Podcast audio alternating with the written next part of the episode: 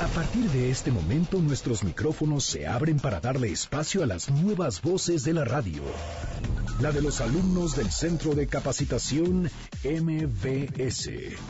Síguenos en Facebook y Twitter, Centro MBS.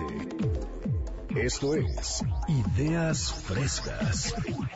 Comenzamos. En una noche oscura de terrible tempestad, allá en Sacazonapan empezaron a gritar. Los monstruos tenebrosos Frankenstein y Blackaman comieron quesadillas de vampiro con. ¿Qué monstruos son? Sí. ¿Qué monstruos son? ¿Qué monstruos son? ¿Qué monstruos son? ¡Qué! Buenos días, tenebrosos, oscuros y mortuorios. Les saluda Sandra Vázquez a nombre de todo el equipo de producción que hace posible Ideas Frescas. El equipo de los sábados por la tarde estará al aire el día de hoy. ¡Hola!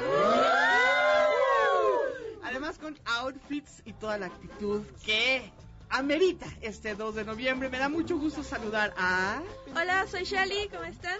capitana de este equipo. ¿De qué nos hablará Shali? Ah, pues hablaré sobre unas noticias sobre K-pop y unas leyendas japonesas bastante espeluznantes. ¡Qué bien! Oye, vienes disfrazada como de vampiresa. vampiresa, ¡Uy! Y Anita, ¿cómo estás? Buenos días. Hola, buenos días. Esta mañana vamos a hablar acerca de unas recetas muy tradicionales, el Día de los Muertos, y les voy a compartir una receta que está súper rica para que la preparen con su familia. Perfecto. De este lado, ¿a quién tenemos? Hola, ¿qué tal? Yo soy Isabel Gallegos y les traigo lo mejor de terror a domicilio, si, no- si la, la verdad se la quieren pasar adentro de su casa. A, a domicilio. A Ya domicilio, te llevan el miedito. ¿Y por Claro. allá? Hola, soy Miguel Lagunas y hoy les traigo un relato basado en uno de los juegos más importantes de terror de la historia. Ah, sí, qué interesante. Por allá, ¿a quién tenemos? Hola, buenos días, soy Fernanda González y les voy a contar todo sobre el Día de Muerto, sobre todo del Mi Clan. Ándele. Y de este lado, mira un fraile tenebroso. Aquí su servidor Emiliano García, donde ahí les voy a compartir algunos de nuestros deportistas favoritos que lamentablemente se fueron al más allá. Se fueron al más allá, se nos adelantaron, diría mi abuelita, y por allá tenemos a una bella maléfica. Hola, buenos días. Soy Marina Escobar y más adelante vamos a estar hablando de cómo se festeja Día de Muertos en otros estados del país. Perfecto, un programa que hemos preparado con mucho cariño, con mucho entusiasmo, con muchas ganas para ti que nos escuchas. Quédate, esto es Ideas Frescas. Comenzamos con las noticias.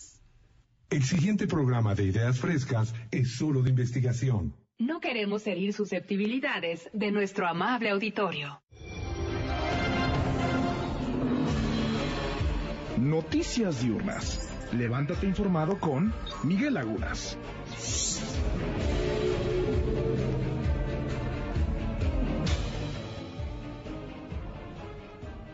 La Secretaría de Cultura de la Ciudad de México informó que alrededor de 25.000 personas han acudido a Celebrando la Eternidad, espectáculo que fue inaugurado el pasado miércoles 30 de octubre en el bosque de Chapultepec con motivo de las celebraciones del Día de Muertos. En un comunicado, la dependencia recordó que los visitantes pueden apreciar 11 instalaciones ubicadas a lo largo de 1.7 kilómetros y tener una experiencia inmersiva de arte, música, luces, tecnología y tradición.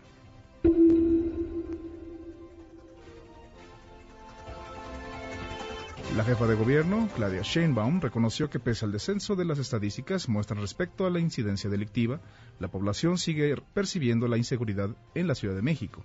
Al inaugurar un sendero seguro, Camina Libre, Camina Segura, en Venustiano Carranza, la mandataria capitalina aseguró que de manera paulatina se está recuperando la seguridad. Escuchemos a la jefa de gobierno. Poco a poco vamos a ir recuperando la seguridad. Hay muchos números que nos dan, que muestran que hay menos delitos ahora de los que había antes, pero seguimos sintiendo la inseguridad. Entonces no tiene caso estar repitiendo los números, sino más bien seguir trabajando hasta que todos nos sintamos seguros en las calles y avenidas de la Ciudad de México. Agradecemos la nota a Adrián Jiménez. El Pleno del Instituto Federal de Telecomunicaciones, IFT, aprobó a The Walt Disney Company y 21st Century Fox una prórroga de seis meses al periodo de desincorporación para vender el negocio Fox Sports en México. En un comunicado, el IFT explicó que la orden de, de desincorporar el negocio Fox Sports en México es una de las condiciones impuestas el 11 de marzo de 2019 por el Pleno del IFT para autorizar que Disney adquiri- adquiriera activos de 21st Century Fox. Excelente, Miguel. Muchísimas gracias por esta información. Miguel Lagunas en Noticias Diurnas. Levántate informado. Perfecto, para empezar muy bien con el pie derecho. Y ahora nos vamos directito con la hermosa vampiresa, quien es la capitana de este equipo. El Bank de Asia. Asia, K-pop, anime y más.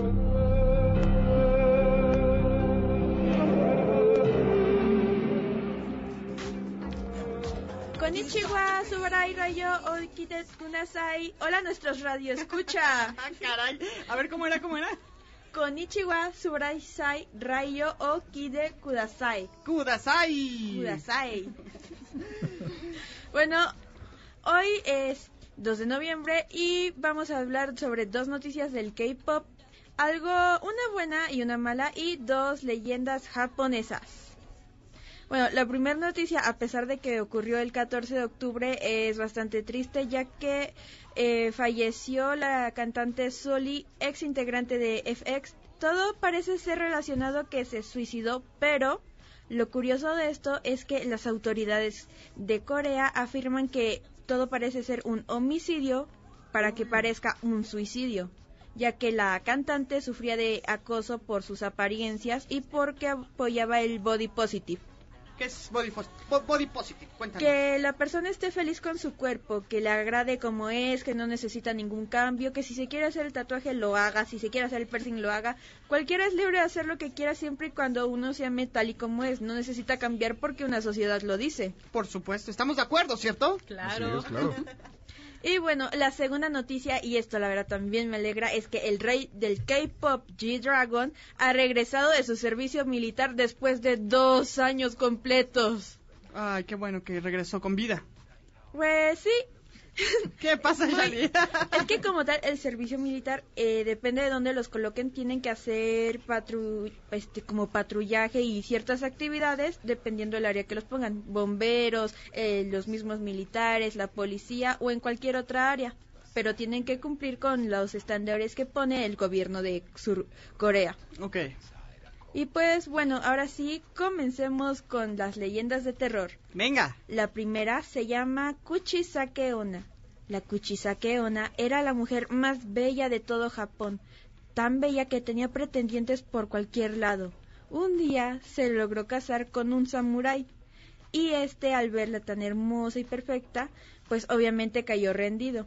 Pero el samurái al ser tan bueno, siempre tenía que ir eh, guerra en guerra y la Kuchisake Onna se quedaba sola, al grado que inició a tener varios amantes por ahí. Ándale. Un día, el samurái regresó mucho antes de lo planeado a su casa y al abrir la puerta de su alcoba se encontró a su mujer junto con uno de sus amantes. Ay, pobrecito. ¿no? Qué trauma. Sí.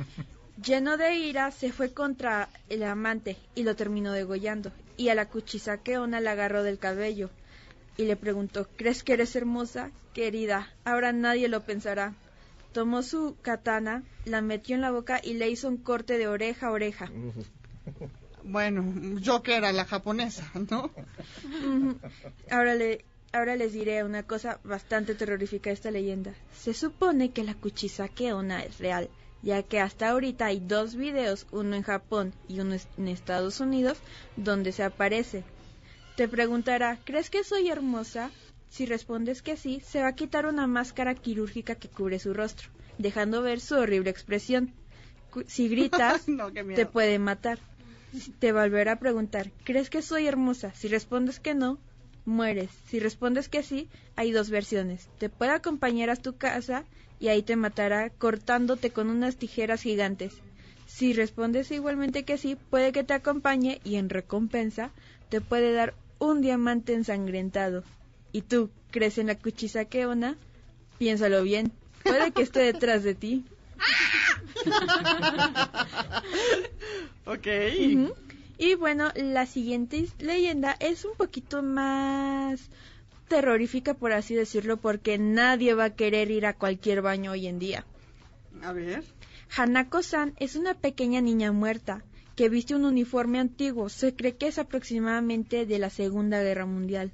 Se dice que murió cuando su escuela fue bombardeada.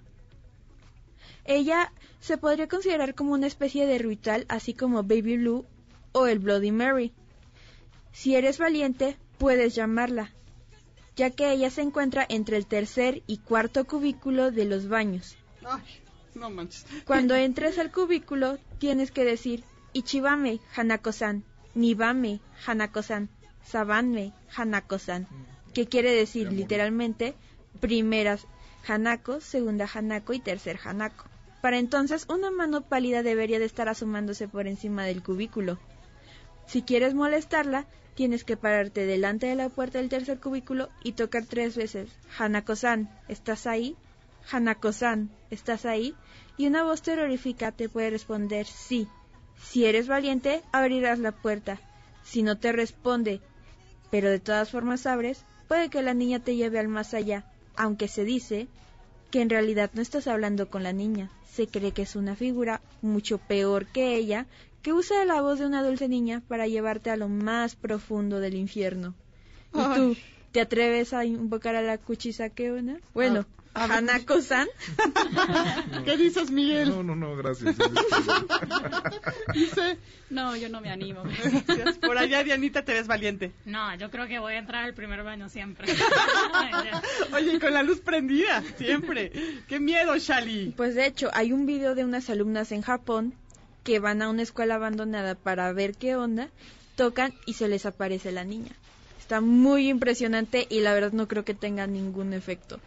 Ay, no me digas, ay, qué cosa. Bueno, así comenzamos Ideas Frescas. Hoy, 2 de noviembre, Día de Muertos. Estamos en vivo y en directo desde Mariano Escobedo 532 y nos encantará saber de ti, saber que tú también estás celebrando como se debe este Día de Muertos. Mándanos un tweet con el hashtag Día de Muertos. Recuerda incluir el signo de número o de gato y enseguida junto Día de Muertos a arroba centro MBS porque nos va a encantar saber de ti, que nos cuentes tus leyendas, si, si crees en la Sushi Sakaona o como era. Kuchisakeona.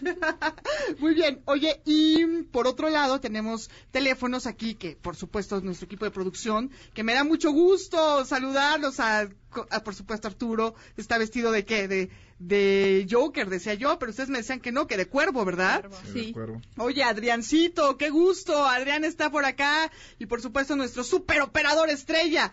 5166-1025-800-202-1025 es la vía para que nos marques desde cualquier estado de la República Mexicana. Michael Amador está al frente de los controles. Y ahora nos vamos, mi querido Arthur, con más después de la pausa.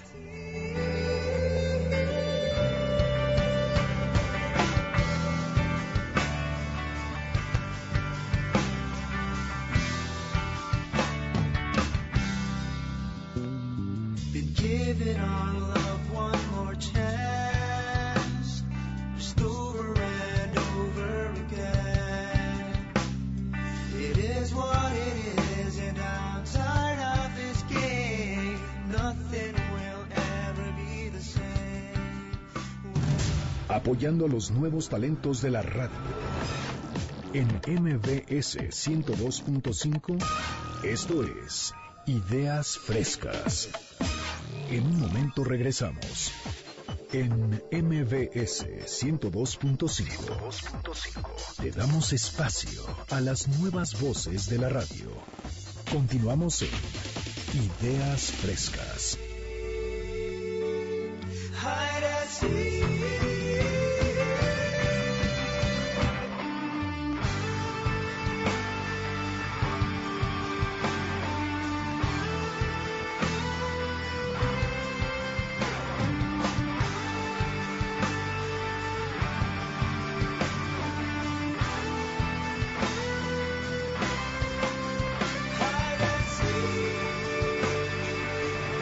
Continuamos en vivo aquí en Ideas Frescas. Este es el espacio de los alumnos de locución 1 de los sábados por la tarde. Recuerda que tenemos cualquier cantidad de oferta para ti que nos escuchas y que quieres vivir esta experiencia. Marca al centro de capacitación y pide toda la información. Los números son 5681 1852 y 5681 2087 los números telefónicos del Centro de Capacitación MBS. Y ahora nos vamos con terror a domicilio. Cortinillas en 3D. En 3D es audio holofónico.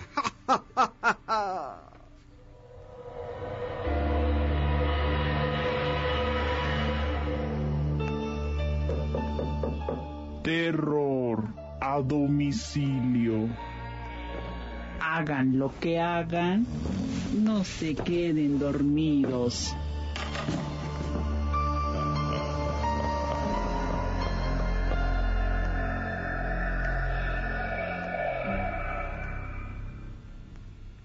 Bienvenidos a Terror a Domicilio. Así es, les traigo mucha variedad de películas y series de terror, por si quieres pasar en casita por ser Día de Muertos y organizar el cine en tu casa con los amigos, familiares o con el novio, ya que es el pretexto ideal para estar bien abrazaditos, según por el miedo. Lo que les voy a recomendar son aprobadas por mí y que las puedes encontrar en tu cartelera de Netflix, para no estar batallando en buscarlas en varias plataformas del Internet. Así que échale un ojo a la cartelera.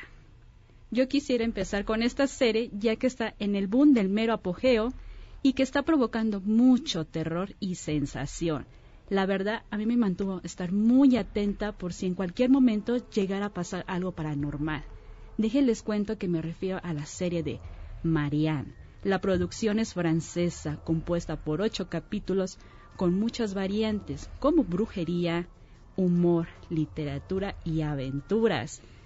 Emma Larsimon, que es una escritora de novelas de terror y que descubre que la hechicería demoníaca ha invadido sus sueños durante años en su infancia y que está haciendo estragos en el mundo real, por lo que se ve obligada a regresar al pueblo donde creció, que por ciertas razones tuvo que ser, tuvo que retirarse. La escritora Emma se da cuenta que todo lo que escribe se vuelve realidad, incluyendo en la presencia de la bruja Marianne, quien es responsable de las diversas desgracias que suceden alrededor de la vida de la escritora.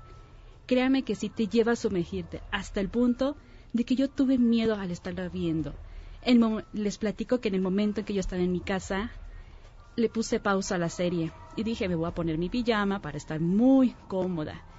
Y en ese momento, en mi casa, nadie estaba. Estaba súper sola y tengo la costumbre de cerrar todo.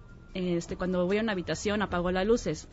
Y cuando voy en el recorredor, veo que está oscura mi casa.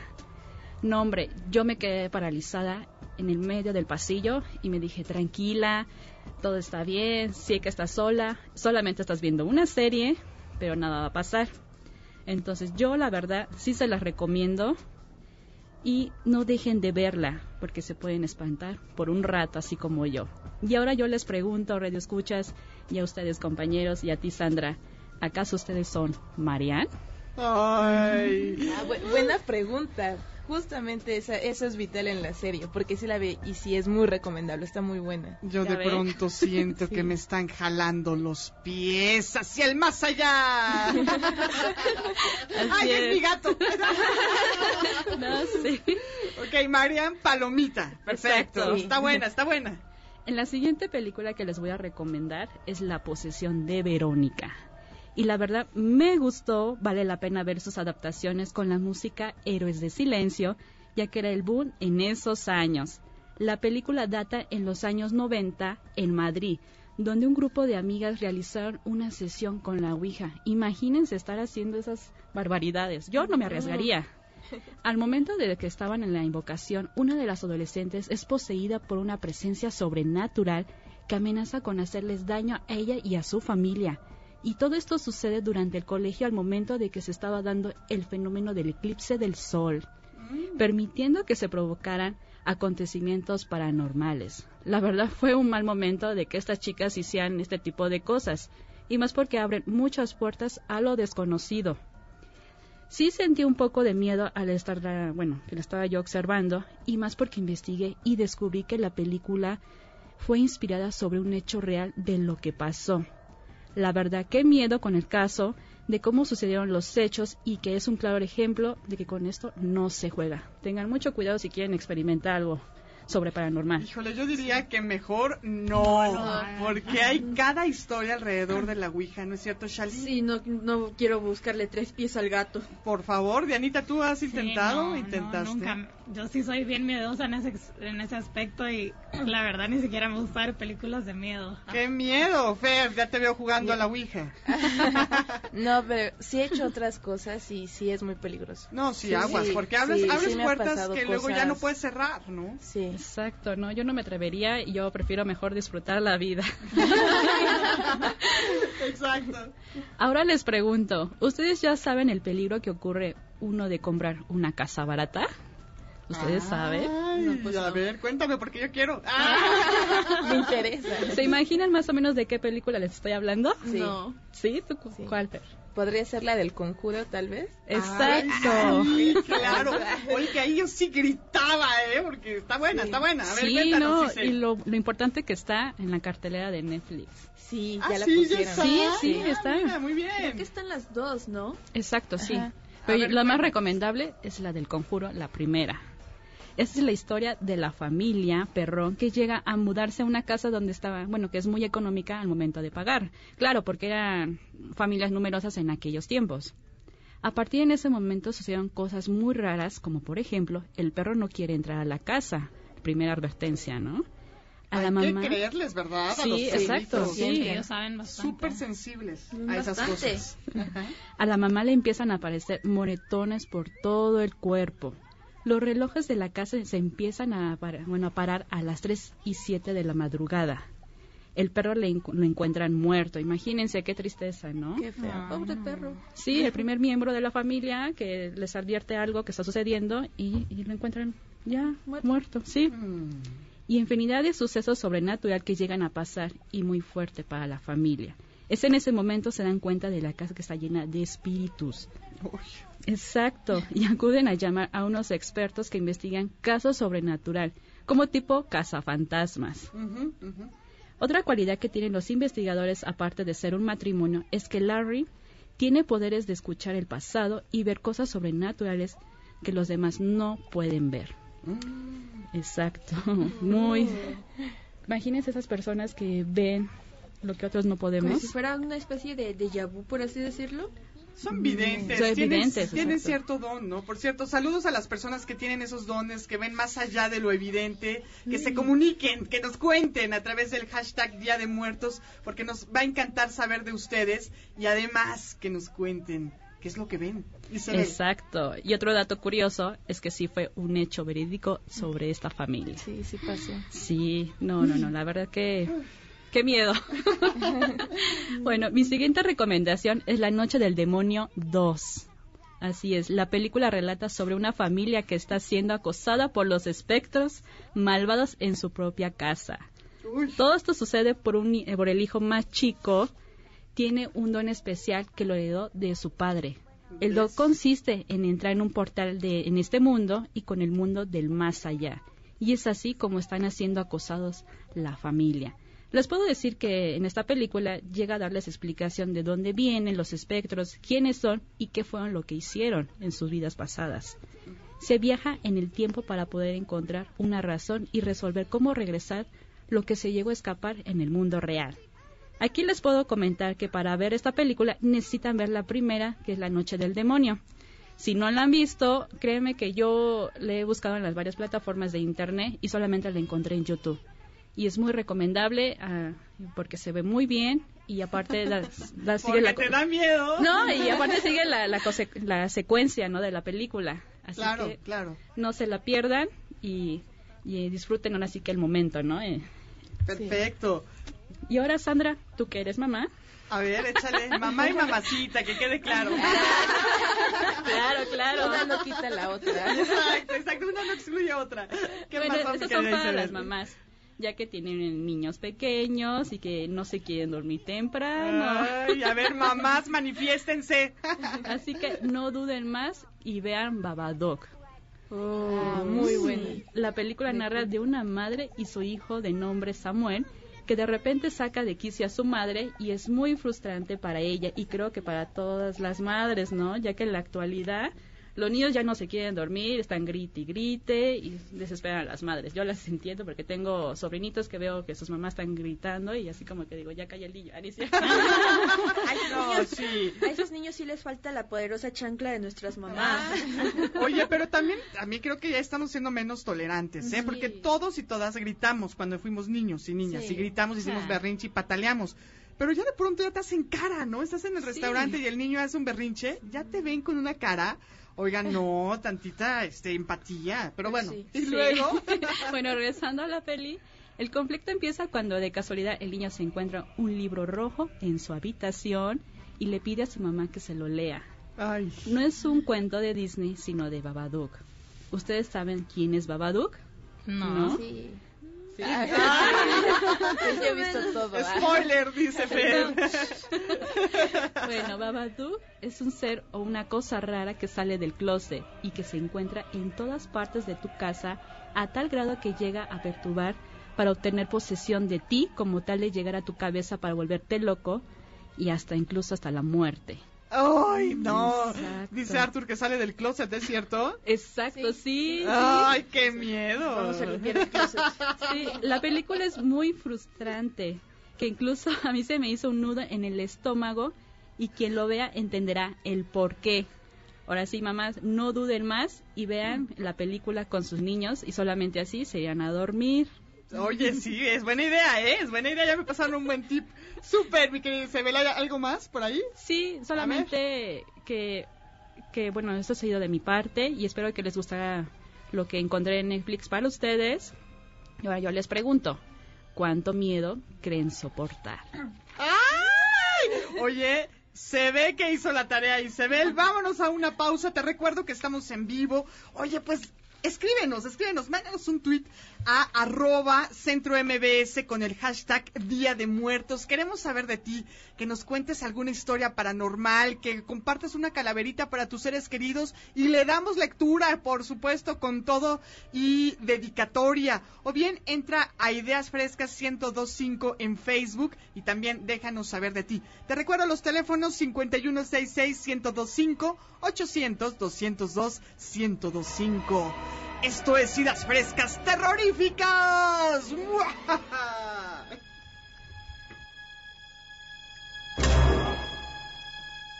El programa que está usted escuchando es solo de investigación y sin fines de lucro, por lo que las marcas e instituciones aquí mencionadas son solo un referente. Apoyando a los nuevos talentos de la radio. En MBS 102.5, esto es Ideas Frescas. En un momento regresamos. En MBS 102.5 te damos espacio a las nuevas voces de la radio. Continuamos en Ideas Frescas.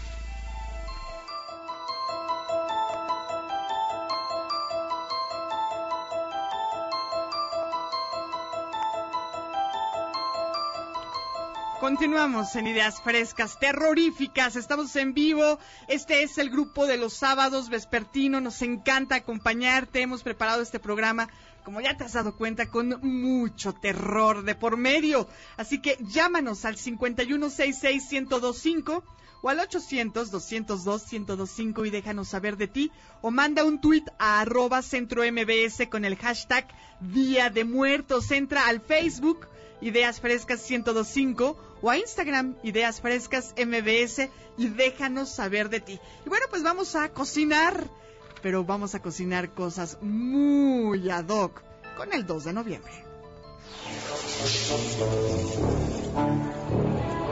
En la cocina, con Diana Simán, el sabor de la tradición. Buenos días, yo soy Diana Simán y en esta edición de En la Cocina vamos a platicar de la comida que se acostumbra a comer el Día de Muertos. Algo que todos amamos, estoy súper segura, es el pan de muerto. Claro. Claro, que es súper tradicional y este se caracteriza por su sabor de naranja, mantequilla y anís. Yo no sabía, pero de anís. No, claro.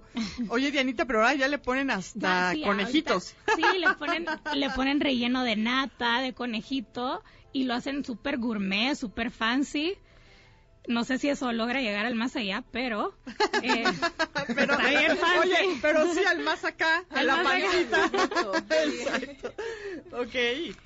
Pues si no han desayunado, es un buen momento para que vayan a conseguir un chocolate caliente y un pan de muerto, que sabe delicioso.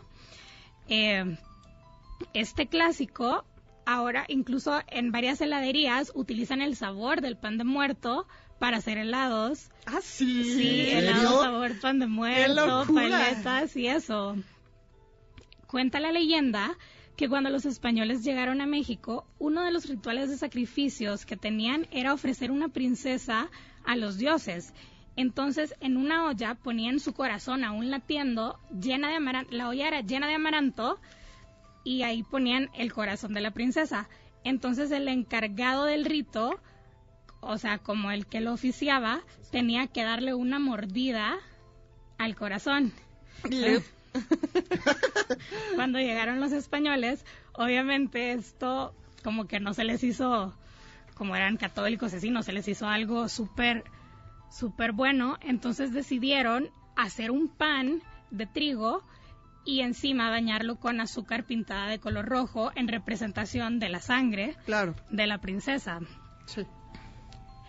Eh, Oaxaca es el estado que tiene más variedades de pan de muerto. Ahí- allí tienen eh, formas de, le hacen formas de flores, formas de corazones, formas de animales entre caballos, conejos, tortugas y así. Es delicioso, el pan de yema tradicional oaxaqueño, arriba Oaxaca y su gastronomía de exportación, ¿no? Soy, por supuesto, Guerrero, mi querido Miguel. Y Puebla y Puebla, todos los estados a donde llega esta señal. La forma que tiene el pan, que es un círculo, representa el ciclo de la vida y la muerte.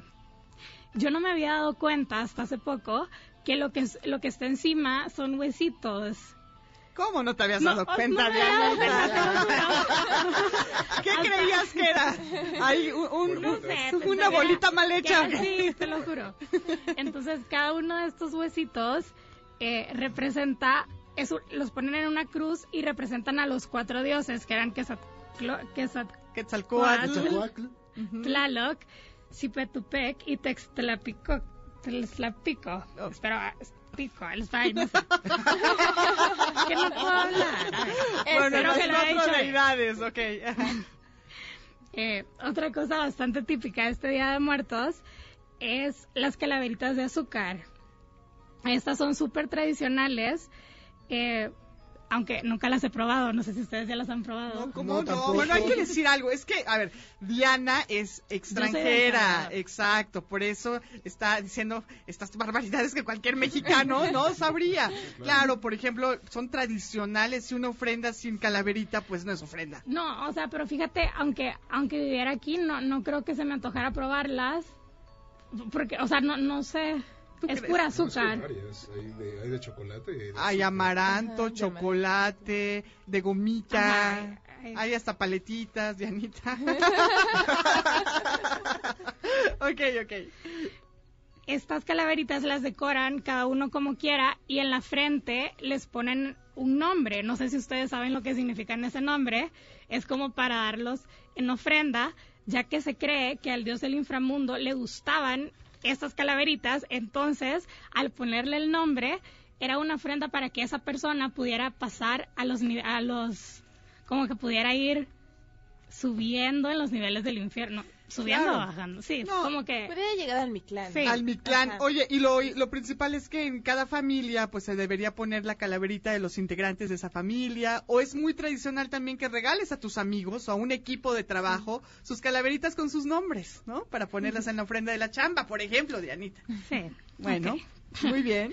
Estas junto con el pan de muerto les utilizan bastante justo para eso, para decora- decorar los altares y Además, en octubre y noviembre son los meses que, que la, la cosecha de calabaza es bien, bien... Es la época, es la temporada. época, ajá. Entonces, otro, otros platillos típicos son justamente a base de calabaza, como lo son las empanadas de calabaza y la receta que les traigo de ahora de el dulce de calabaza. ¡Qué rico! A ver, cuentan. Ay, yo ya quiero comer. ¿Traes un poquito de probadita? No. Sácala. Les traigo la receta para que la hagan. Es súper, súper fácil. Y les aseguro que, que si la hacen, la casa les va a quedar oliendo súper rico, ya que como lleva canela y así, y lo tienes que poner a hervir. Entonces, le- el aroma que le queda a la casa es impresionante. La receta que les voy a compartir ahorita está adaptada del libro de la Rus de cocina. A ver, todos los que están en la casa tomen una pluma y una libreta y si van manejando luego me pueden escribir en mis redes sociales arroba Diana, Sim- Diana M. Simán y con mucho gusto les paso la receta. A ver, échale. Bueno, a ver, lo primero que van a necesitar es un litro y medio de agua, ¿ok? Dos conos de piloncillo de 250 gramos, una raja de canela o puede ser dos si les gusta bastante la canela, tres clavos de olor, cinco pimientas gorda, tres piezas de, de anís estrella, una naranja cortada en rodajas, un kilo y medio de calabaza de Castilla cortada en trozo y dos guayabas partidas por la mitad. ¿Ok? Lo primero que vamos a hacer es poner a hervir el agua con el piloncillo, la canela, el clavo de olor, la pimienta gorda, el anís estrella y las rodajas de naranja. Muy bien. Esto vamos a ponerlo a hervir un ratito, como aproximadamente unos 20 30 minutos, hasta que el piloncillo se, se disuelva y empiece a hervir un poquito. En, eh, cuando esté hirviendo vamos a agregar la calabaza y las guayabas y vamos a dejar a que hiervan hasta que la calabaza esté cocida y el líquido sea una miel espesa. Esta deliciosa receta rinde aproximadamente para 8 porciones. La pueden servir calientita. Yo les recomendaría que se, se- se me hace agua la boca de pensarlo, con una bola A de mí helado. también, ¿eh? a todos. con una bola de helado de vainilla encima o ya que hay en estas fechas una una bola de helado de pan de muerto, creo que quedaría rico. Mira. No se me había ocurrido. Buena idea. Sí. Quedaría Delicioso. Delicioso. Oye, hay que ir a los mercados. Por ejemplo, el mercado de Jamaica aquí en, en la Ciudad de México, en Venustiano Carranza, que de verdad es una, es una delicia. Entrar y a oler y ver y saborear. Qué rico, ¿verdad, Miguel? ¿Has Claro. ido? No, los, todos los mercados en general son importantísimos para la economía nacional, digo. es una Y delicia. para las tradiciones. Sí. Oigan, pues perfecto. Muchísimas gracias, Sí, Dianita. espero, espero que la hagan y me pueden etiquetar en mis redes sociales, arroba Diana M. Simán, para que me enseñen cómo les quedó la receta. Y pues qué mejor manera de recordar a todos aquellos que se nos han adelantado en el camino eh, que tenerlos, que mantener viva su memoria comiendo los platillos que les gustaban. Y pues esto fue todo por hoy de mi parte. Y les mando un Eso. beso hasta el cielo a todos los que se nos adelantaron. Oigan, en Instagram ya hay una foto de nuestros hermosos outfits, que puedo decir, ¿verdad? Así que pueden entrar a Ideas Frescas MBS. Gracias a J. Sánchez C, quien nos dice excelentes historias las que están contando hoy y son de miedo. Vámonos a nuestra siguiente sección. Deportistas espectrales. De tanto ejercicio, se les estiró la pata.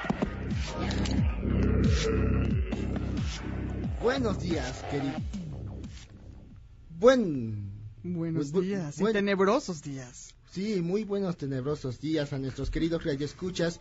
Aquí nuevamente Emiliano García con la oportunidad de hablarles de algunos deportistas que dejaron huella tras su muerte. Quizás los deportes en los que desa- se desarrollaron no fueron los más populares, pero ellos lograron hacer que el mundo volteara a ver su trabajo.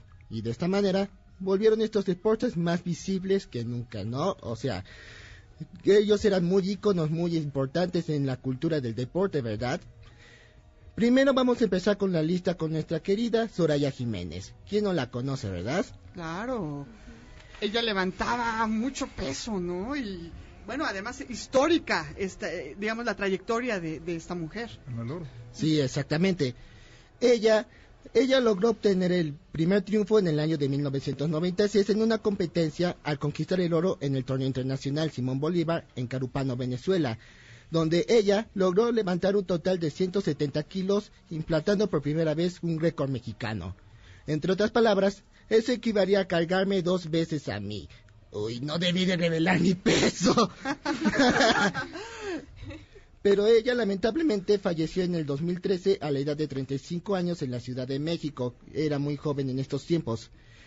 Ella sufrió un infarto agudo al miocardio donde fue la segunda medallista de la de los Juegos Olímpicos de Sydney en, morir debido a que su antecesor fue el, el exmarchista Noé Hernández, quien falleció ese mismo año, pero dos meses antes que ellas. ¿Qué tal? Oye, ¿será que cada vez que se muere un deportista van tres? Porque eso se dice en el medio radiofónico, que si se muere un colega, colega locutor o locutora, van tres. ¿Será? No, sé- no sabemos, o a lo mejor será una revelación de una maldición que Ay. no tendrá. Ok, venga, la que sigue, Emilia. Ahora, el siguiente es muy conocido para tanto a la- nuestra audiencia como para las personas que está aquí en el estudio. ¿Quién no conoce al mismísimo Rodolfo Guzmán Huerta? ¿Quién no lo conoce? ¿Miguel? Ah, ¿Diana lo, lo conoce? No, yo no lo conozco. A ver, cuéntanos. Yo no lo conozco. Es el mismísimo santo. A ver, ¿su nombre cuál fue? Rodolfo Guzmán Huerta. Mire, nada más, hoy aprendimos una nueva cosa. A ver. Él fue un luchador profesional que, en es- que logró obtener varios premios durante su carrera. Uno de ellos era el Campeonato Mexicano de Peso Pesado Ligero, que lo logró más de una vez. Más tarde, par- participó en el Campeonato Mexicano de Peso Medio más de cuatro veces. Eso es muy interesante. Y, eh, y los últimos dos que fueron más importantes, pero en mi opinión muy, muy reconocidos de este gran luchador, fue el Campeonato Mexicano de Parejas, que fue que participó más de dos veces junto con el Rayo de Jalisco, y el Campeonato Mexicano de Peso Welter, que lo logró con dos veces seguidas. Su fama de luchador lo llevó a desempeñarse con mucho éxito como actor, gracias a sus peli- gracias a sus películas que fueron transmitidas no solo en la República Mexicana, sino también en todo el mundo. En todo el mundo, famosísimo. Ok. Un- una- dos datos curiosos que les quiero mencionar fue que es que en Japón es uno de los países que se llegó a apasionar por el santo, tal es así que lo consideraron un icono a seguir. Mira. Y otro que es el que más me llenó de onda es que el, es que el mismísimo director Tim Burton ha dicho en una entrevista que está muy interesado en realizar una película sobre su vida, Mira. debido a que él lo admira y no solo por su apariencia, sino también por sus grandes habilidades en la lucha libre. Pues ya se tardó Tim Burton y qué mal que sea Tim Burton y no, no sé, Alfonso Cuarón. Cuarón, por ejemplo, o del Guillermo Toro, Toro. ¿no? Guillermo del Toro, sí. Claro, que sea aquí hecho en México, caray. Muy bien. Ahora, en mi opinión personal, yo lo considero un icono de la, de la cultura mexicana que inspiró a muchos de los jóvenes a desarrollarse en este deporte, debido a que su legado llega a nuestros días gracias a su hijo. Y supuestamente el último, que es el más tenebroso y al mismo tiempo perturbador, es Owen Hart, que es un luchador canadiense profesionalista de la WWF, donde él luchó usando su propio nombre, que es conocido como The Blue Blazer. El 20 para los que no saben cómo murió él, ahí les voy la anécdota. A ver, échala. Era el 23 de mayo de 1999 que hubo un evento llamado Over the Edge, que eso se había desarrollado en la ciudad de Kansas, en Texas. Owen Hart se iba a enfrentar contra un famoso luchador llamado The Godfather, que en un combate por el campeonato intercontinental usando su alias superheroico. Antes de iniciar la gran esperada pelea, Owen quería hacer una entrada muy conocida pero al mismo tiempo muy arriesgada de la lucha libre, que esa consistía en descender desde lo más alto del estadio de la lucha hacia el ring. Sin embargo, el cable que sujetaba a Hart se soltó del chaleco de seguridad, lo que provocó una caída brutal desde una altura de 24 metros, lo que ocasionó que se rompiera la cabeza contra uno de los tensores, lesionándose la aorta y posteriormente lo que provocó una muerte a causa de una hemorragia interna. Qué fuerte. Pues que en paz descanse este muchacho, la verdad. También podemos mencionar algunas personalidades del deporte que murieron de manera trágica, como es el caso del boxeador Salvador Sánchez, que murió en un accidente de auto el 12 de, no, del 12 de diciembre de 1982. ¿Chocó o qué pasó ahí? Que chocó en un accidente. Uy. Bueno, chocó. Otro deporte que ha, otro deporte que ha perdido grandes figuras fue en, en las carreras de automovilistas, en donde el más llorado ha sido el mismísimo Ayrton Senna da Silva, que fue de nacionalidad brasileña. No sé cómo se pronuncia, pero así yo lo pronuncio bien. Muy bien. que fue tres veces que fue tres veces campeón de la Fórmula 1 y que lamentablemente falleció el primero de mayo de 1994 en Italia a la edad de 34 años. Uy, qué joven, ¿no? Sí, muy joven. Y así, y así, y así, y así, y así, y así, la lista es muy interminable. Quise nombrar solo algunos de los que podíamos considerar iconos en sus tiempos, pero si usted en nuestra querida audiencia puede compartirme qué otro deportista ha fallecido y que con mucho gusto lo podemos mencionar en nuestro auditorio. Así es, que nos digan qué otro deportista recuerdan que haya tenido una muerte trágica, que haya sido llorada, pues por supuesto por sus seguidores, o bien si tienes una calaverita para tus seres queridos, si nos quieres contar o recomendar alguna serie, como decía Isabel de Netflix, para pasar estos días muy empiernaditos y empernaditas, bueno, pues entonces haznoslo saber a través de una llamada telefónica al 5166-1025 al 800-202-1025 o manda un tuit a arroba centro MBS con el hashtag Día de Muertos. Recuerda que en Facebook estamos en Ideas Frescas 1025. Gracias a quienes nos han escrito. Ahorita paso el saludo. En Instagram, en Ideas Frescas MBS. Vamos a una pausa. Continuamos.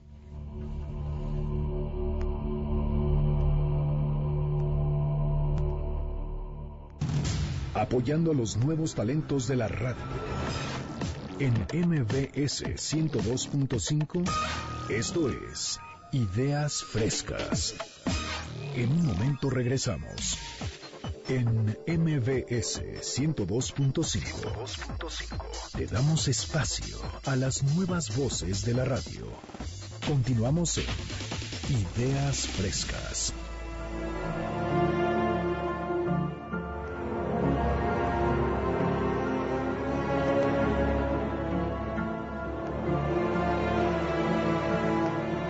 Muchas gracias a Arturo Chávez, nuestro productor y postproductor, porque nos vistió de gala este programa con audio holofónico. Si usted como yo se pregunta qué es eso, pregúntele a Artur. No, no.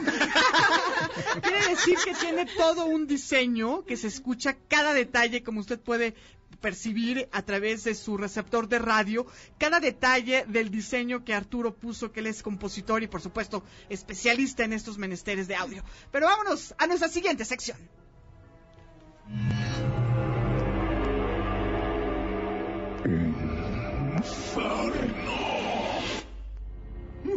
Ac tenebras in circuiti vestros sunt.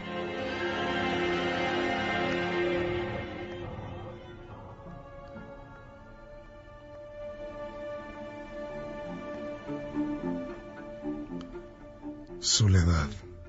Eso es lo que sientes en este lugar. Te encuentras solo, completamente solo. No estás feliz, no estás triste. Solo eres tú y un lugar que, al parecer, resguarda vida. Podría ser un lugar que incluso sea familiar. Por el momento no hay nada raro. Pero la soledad lentamente se va volviendo incómoda, incluso aprensiva. Ese sentir te impulsa a moverte y verte envuelta en neblina, lo suficientemente espesa para no permitirte ver más allá de un metro delante tuyo. La soledad se convierte en incertidumbre y la incertidumbre en miedo. El miedo hace cosas peligrosas con la mente. Esa familiaridad con el lugar se transforma en hostilidad. La zona en donde estás ya no es segura. Tienes que buscar refugio, pero no sabes de qué ni en dónde. Tu soledad se ha vuelto peligrosa. Los sonidos que te rodean se han vuelto desconocidos. El olor a humedad comienza a hacerse presente. Y poco a poco te das cuenta de un sabor de hierro en la boca. Aceleras el paso al punto que estás trotando sin darte cuenta. Buscas alguna señal de vida, otra presencia, pero solo escuchas sonidos que no son familiares. Y peor aún, no suenan humanos. Buscas, sin éxito, entrar a algún lugar o casa que te rodea, pero todas las puertas y ventanas están cerradas. Incluso podrías decir, decir que están selladas. La neblina se ha hecho más espesa. Aún así, percibes una figura unos metros delante de ti. Lo que llama la atención de esta silueta es la obscuri- obscuridad en la que está rodeada. Una obscuridad profunda, capaz de distinguirse en una niebla que en, en absoluto te deja ver más allá de tus narices. Esta figura comienza a verse más cercana, pero no sabes si ella es la que se acerca o eres tú. A pesar de que intentas alejarte, ella se va acercando. Cada vez más. Ya está lo suficientemente cerca de ti para distinguir que es una transfiguración de tus peores miedos, de tus fobias, de tus rencores, de tus culpas, de toda la maldad que has hecho y te han hecho. Sí, esta criatura está hecha para ti, y solo para ti. Este ser no, represen- no solo representa todo aquello que temes, incluso deforma lo que amas y deseas, y crea en ti un sentimiento de repulsión. Y peor aún, sabes que corres peligro ante esta cosa. Sabes que si llega a alcanzarte tu muerte será dantesca y muy dolorosa. No tienes otra opción más que correr y tratar de defenderte, pero el entorno comienza a deformarse. Las paredes comienzan a despedazarse, las puertas y ventanas a oxidarse ante tus ojos. La oscuridad comienza a hacerse presente en todos lados. El olor a sangre y óxido se va haciendo cada vez más intenso. Los sonidos son ahora muy cercanos y molestos. Escuchas chillidos de animales en agonía y ese maldito sabor a hierro en la boca confunde tu ya perturbadamente. No sabes si es el ambiente o eres tú el que sangra. Hay puertas abiertas ahora, pero parece que el lugar te guía. Solo abre aquellos umbrales en donde este lugar horrendo desea que estés. Entre más avanzas, desearías no haberte preguntado, ¿dónde está la gente y los animales? Tu respuesta está siendo respondida ante tus ojos. Se han vuelto una macabra decoración. Tu miedo ya es un terror profundo, una desesperación lastimosa, una incertidumbre de supervivencia te corroe. Te desespera no saber qué hacer ante este escenario. Que vivas no es garantía. Los pasillos se han vuelto más estrechos y la oscuridad más envolvente. El silencio lentamente consume todo sonido que te rodea al punto de solo escuchar tu respiración y latidos de tu corazón acelerado.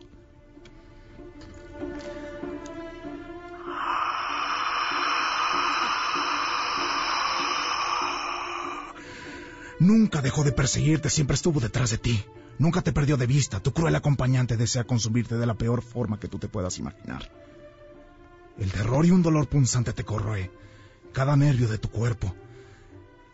Esta quimera horrorosa te ha tomado con tanta fuerza y velocidad que te ha paralizado por completo. En tus últimos momentos puedes distinguir una sonrisa deformada emanada de este ser. Es como si hubieran cumplido su cometido, consumiéndote en el mayor de los horrores y en el peor dolor imaginable. Soledad. Esto es lo que sientes en este lugar.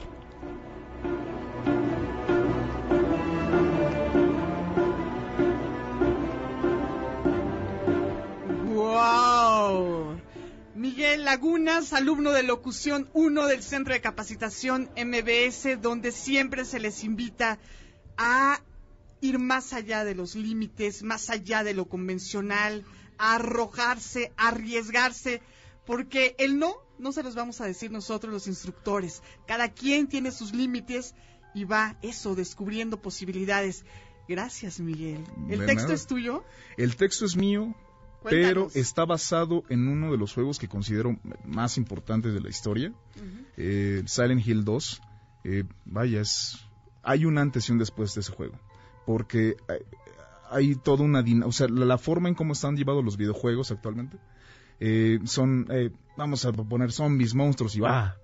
No, en este caso es, te, te, te toma todo aquello que tú deseas, todo que todo aquello que quieres, incluso todo aquello, todos tus traumas y te los pone en la, te los pone enfrente tuyo y te enfrenta a ellos. ¿Qué dices, Fer?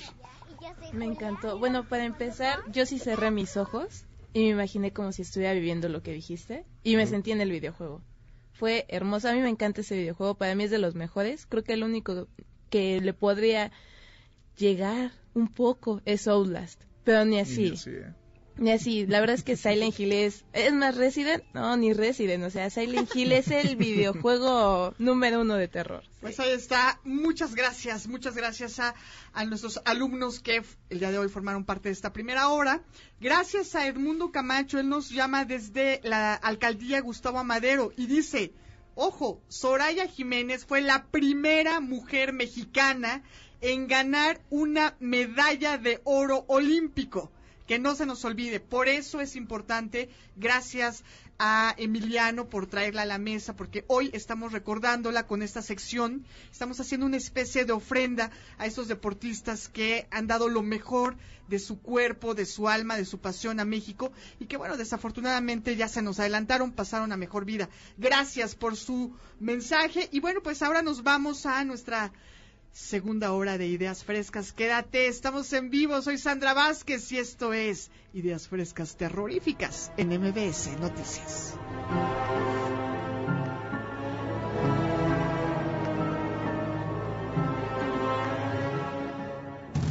apoyando a los nuevos talentos de la radio. En MBS 102.5, esto es Ideas Frescas. En un momento regresamos. En MBS 102.5, te damos espacio a las nuevas voces de la radio. Continuamos en Ideas Frescas.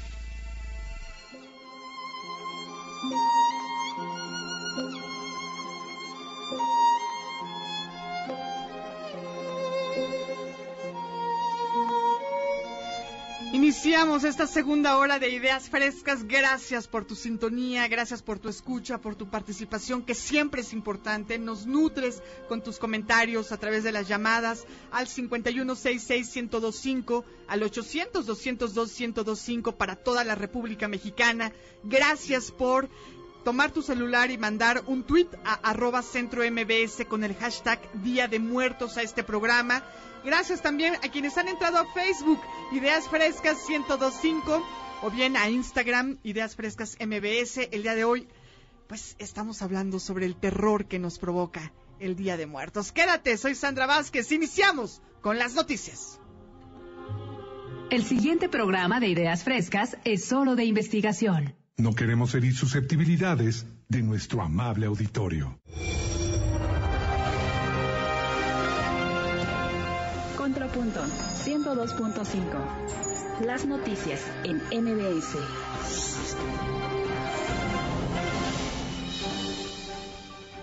Este viernes las autoridades capitalinas inauguraron en el Zócalo de la Ciudad de México la ofrenda monumental Altar de Altares, diseño de Vladimir Maislin Topete. El secretario de Cultura, Alfonso Suárez del Real, explicó la propuesta que incluye tradiciones de todo el país respecto a la celebración de Día de Muertos.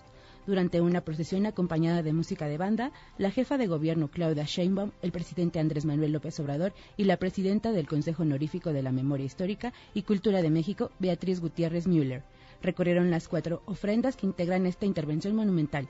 Escuchamos el audio. Con esta pieza terminamos nuestra procesión inaugura del aluzamiento de las cuatro ofrendas, cuatro regiones del país, 32 estados representados en sendas coronas de muerto que se encuentran en los ocho arcos que junto con la estructura nos recuerdan los nueve pisos del Mictlán.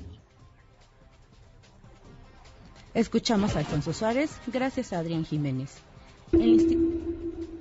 El Instituto Mexicano del Seguro Social atiende más del 50% del total de las lesiones por quemaduras que registran en el país.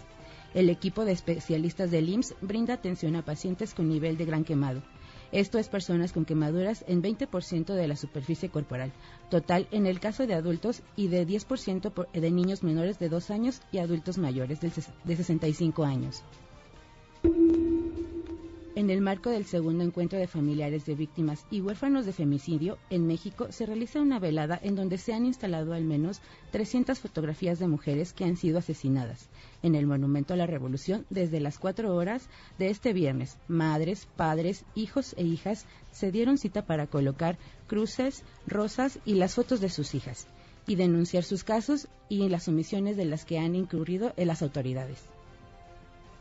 Nosotros hoy nos reunimos para honrar su memoria, para exigir justicia, para visibilizar y concientizar a la sociedad de que esta es una pandemia que nos está exterminando a las mujeres y que tenemos que hacer algo. Nosotros estamos aquí porque ya nos pasó, ya nos asesinaron de una forma muy cruel a alguna hija, hermana, mamá, prima, amiga. Y nosotros buscamos que, que se haga justicia. Buscamos visibilizar nuestras historias porque para nosotros fueron mujeres valiosas y buscamos que la autoridad haga su trabajo. Agradecemos la nota a Nora Bucio.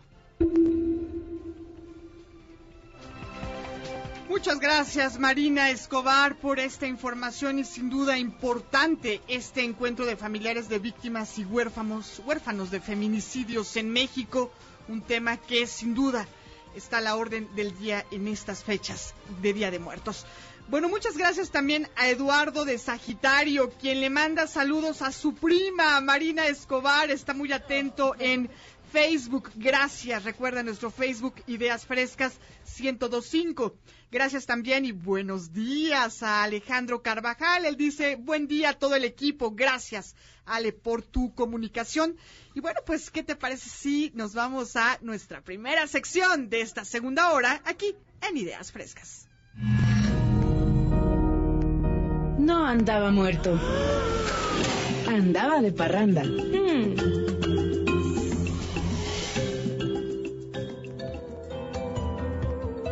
Hola, ¿qué tal? Muy buenos días.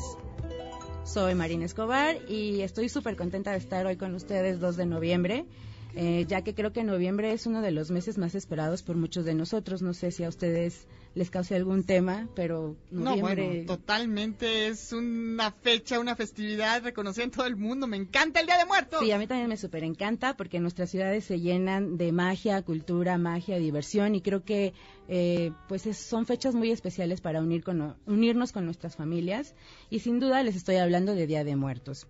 Eh, la mayoría del país se celebra Día de Muertos con la ofrenda tradicional, las visitas a los panteones y bueno, en esta ocasión me gustaría platicarles un poquito eh, acerca de otros estados, cómo se celebra Día de Muertos. Y voy a comenzar con Oaxaca, creo que a Sandy le encanta ese estado. Arriba Oaxaca, pues oye, yo soy oaxaqueña, arriba Zapote las zapotecas y las mixtecas y eh, el tule y así. sí, la verdad es que Oaxaca es maravilloso. Yo solo conozco Cipolite y está increíble. Me encantaría visitar todo Oaxaca. Saludos, ¿no? A los paisanos oaxaqueños y a la comunidad oaxaqueña que nos escucha. Y bien, pues Oaxaca empieza su celebración a mediados de octubre. Alistan todo para su ofrenda. Los mercados se visten de colores, olores y sabores. A diferencia de la Ciudad de México, en Oaxaca lo que realizan las familias son regalarse canastas de productos para colocar su ofrenda, pero van de casa en casa, amigos, eh, familiares, primos, etcétera y ya que tienen todos sus productos, pues van colocando eh, eh, su ofrenda, los altares. Eh, las canastas que contienen chocolate delicioso, mole negro, pan de muerto, algunos frutos. En la ofrenda también colocan algunos platillos muy tradicionales como el nicuatole. ¿Ustedes conocen el nicuatole? Soy fan del nicuatole, me encanta el nicuatole, amo el nicuatole. El nicuatole viene de la palabra náhuatl y significa miel de maguey. Entonces supongo que está súper delicioso. Es una natilla. Es, una es una especie de flan, pero en lugar, imagínense el flan, pero de color blanco y, en, y arribita tiene azúcar rosa. Es como un flan, exacto, como una natilla, lo dice bien mi querida Marina, pero un poquito más sólida. Súper delicioso, sí me gustaría probarlo, la verdad. Otro de los platillos especiales que hacen en, en la ofrenda para sus fallecidos son los chiles de agua rellenos de queso oaxaqueño. Tampoco los he probado, pero a Oaxaca es su platillo favorito. No sé qué nos puedas decir de los chiles en agua. Sí, que es un, un, un platillo tradicional, pero igual son las tlayudas, el mole, el amarillito, la cegueza, y ya se me está haciendo agua en la boca. ¡Ay, qué rico! Bueno, pero de bebidas también tenemos el tejate, bebida preparada con harina de maíz tostada, cacao fermentado, semilla de mamey y esta pastita se hace una mezcla, se combina con agua súper fría y está lista para... Y es muy refrescante, es cuando tienes sed y, el, el, tejate está en las jícaras que te venden las mujeres, pues en las calles, ¿no? De, Oaxaca. Una vez colocado el altar, nadie puede tocar nada de la ofrenda. eh, O sea, los únicos invitados son los difuntos, a quienes eh, inician el convite. Eh, me parece que ya pueden tomar cosas de la ofrenda después del primero y 2 de noviembre. Eh, antes no, porque está el cruce hacia el inframundo. Claro, es para los muertitos que nos visitan. Exactamente. Un espectáculo maravilloso en Oaxaca eh, es en el Panteón General. Se colocan 2.400 veladoras y pues hacen, me imagino que debe ser maravilloso ver ese, ese show de las velas junto con la gente que va caminando con sus antorchas y sus velas, cantando, me, me imagino seguramente. Claro, De- orando, ¿no? Sí, orando. De hecho está considerado como uno de los espectáculos más impresionantes de, del estado. Sí, ese y el de. Pátzcuaro, ¿no? Que también ya tiene reconocimiento de patrimonio de la humanidad. Sí, y bueno, no sé si ustedes sepan que eh, Oaxaca eh, está, eh, la película de Coco está inspirada en las tradiciones de Oaxaca. Sí, en, en realidad en las tradiciones del Día de Muertos de todo el país, pero sí particularmente de una familia oaxaqueña. Mira, ¿qué sí, tal? bien eh? bonito la verdad. ¿eh? El pueblear es la onda. Es la onda, es Sí, lo de hoy. Es lo de hoy. También podemos imaginar irnos hacia San Luis Potosí, Claro. que también es un muy hermoso estado, Toda con mucha Huasteca. cultura, exactamente. En este recorrido eh, de Día de Muertos, el miticismo en la, Huasque- en la Huasteca Potosina, vivirla es súper enriquecedora. Eh, allá el Día de Muertos se llama Chantolo, a la fiesta de Día de los Fieles Difuntos, que es el camino de los muertos. Esta celebración dura más de, pues del el primero y 2 de noviembre, dura todo el mes de, de noviembre. Esta celebración eh, se hace una ofrenda, pero no se hace la ofrenda tradicional, sino crean un arco con unas varitas de madera que colocan en las esquinas. Entonces ya en esas esquinas eh, ponen la- los frutos, el pan y los eh, guisados que hacen para la ofrenda. Qué rico. Sí, el principal eh, actor en la ofrenda es la yuca. Es como un camote, ¿no? Es como Sí, camote. y el zacahuil también, que es este tamal El zacahuil, ajá, el zacahuil es un tamal de que mide alrededor de dos metros. Exacto. Se cocina debajo de la tierra y supongo que va a estar delicioso. la Está Tampoco lo he probado, no, he No, tenido la se lo han oportunidad. perdido. Oh, qué, qué triste eso. Un elemento de la tradicional de, de, mm, de los Tenec es cantar, hacer un canto hacia la Malinche. Y pues se supone que hacen los cantos de los cuatro pasos a- de la vida, que es el nacimiento, crecimiento, vejez y muerte. ¿Qué tal? Pues sí, pues hay que, se dice, ¿no? Que en el último momento en el que ya te estás muriendo, te estás despidiendo de este plano, recuerdas precisamente eso, tu nacimiento, tus momentos felices, tu gente entrañable, y te despides. Así es. Es difícil despedirse, pero pues siempre sucede. Los indígenas de esta zona creen que las almas eh, permanecen todo el mes entre los vivos y al finalizar de noviembre renuevan eh, la- los altares, las tumbas y todo eso con frutas y flores para despedir a los difuntos. Y bueno, quisiera platicarles acerca de Chinahuapan. No sé si A han ver. escuchado, no sé cómo se pronuncia, Chignahuapan. Chignahuapan, Chignahuapan. Bueno, Chignahuapan está considerado como uno de los pueblos mágicos. Eh, tenemos muchos pueblos mágicos que visitar. Y Vamos sumando a la, a la lista, Dianita, no te hagas, te estoy viendo que estás tomando nota. No sé si sepan en dónde está, pero está en Puebla. En Puebla, En sí, Puebla, claro, claro. ajá. Y en estas fechas increíbles, pues hacen una celebración en medio de una laguna, en donde hay catrinas disfrazadas en una pirámide, en donde cuentan la historia de cómo es el paso hacia el inframundo con la ayuda de, de un perrito. El Escuintla. Exactamente. E- ese paseo debe estar padrísimo porque además inician el zócalo y comienzan a caminar con eh, acerrín de colores y van disfrazados también. Qué bien. Eso es lo que sucede en. Chignahuapan. Sí. Perfecto, Marina. Pues muchas gracias. Gracias a ti, gracias al público que nos escucha, que nos llama. Ahorita leo todas las llamadas y mensajes, comentarios, dudas, quejas, anécdotas y mucho más en Ideas Frescas. ¿Quieres el teléfono? Aquí está, 5166125. 800-202-1025. Ideas frescas tenebrosas al aire en MBS Noticias.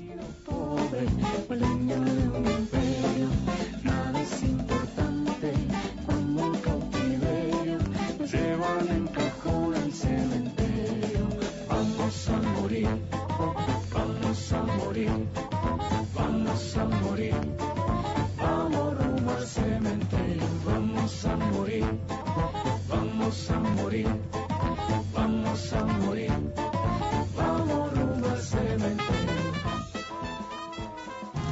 Apoyando a los nuevos talentos de la radio. En MBS 102.5, esto es Ideas Frescas. En un momento regresamos. En MBS 102.5 te damos espacio a las nuevas voces de la radio. Continuamos en Ideas Frescas. que tienen las flores, llorona, las flores del campo santo. No sé qué tienen las flores, llorona, las flores del campo santo.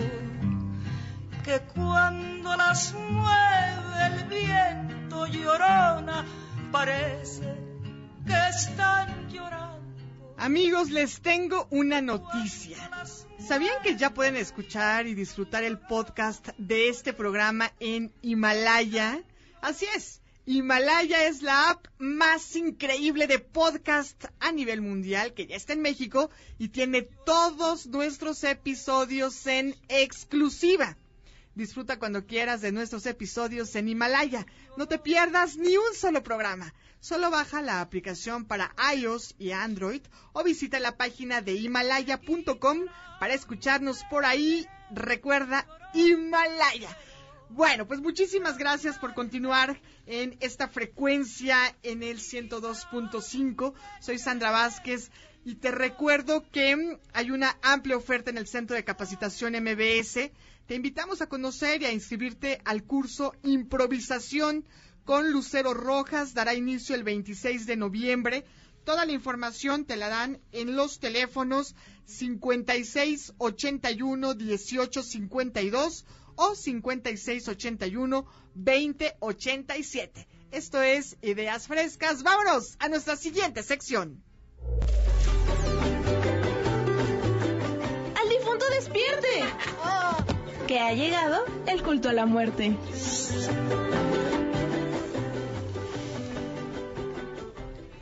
Buenos días a todos. Hoy estoy muy feliz con el tema del Día de Muertos, que es una tradición mexicana que celebramos cada año el primero y segundo de noviembre. Pero ¿de dónde viene esta celebración? O sea, ¿por qué es tan importante para México?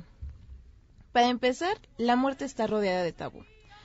O sea, en cualquier parte del mundo la gente le teme a la muerte. ¿Qué hace que México la celebre? En primera, nos burlamos de todo. De cajón. En segunda, nosotros no la rechazamos, no le tenemos miedo. Más bien la abrazamos y la aceptamos como algo natural, como lo que es, porque al final para nosotros es el inicio a un nuevo viaje, ya que en los pueblos prehispánicos de México creían en el Mictlán.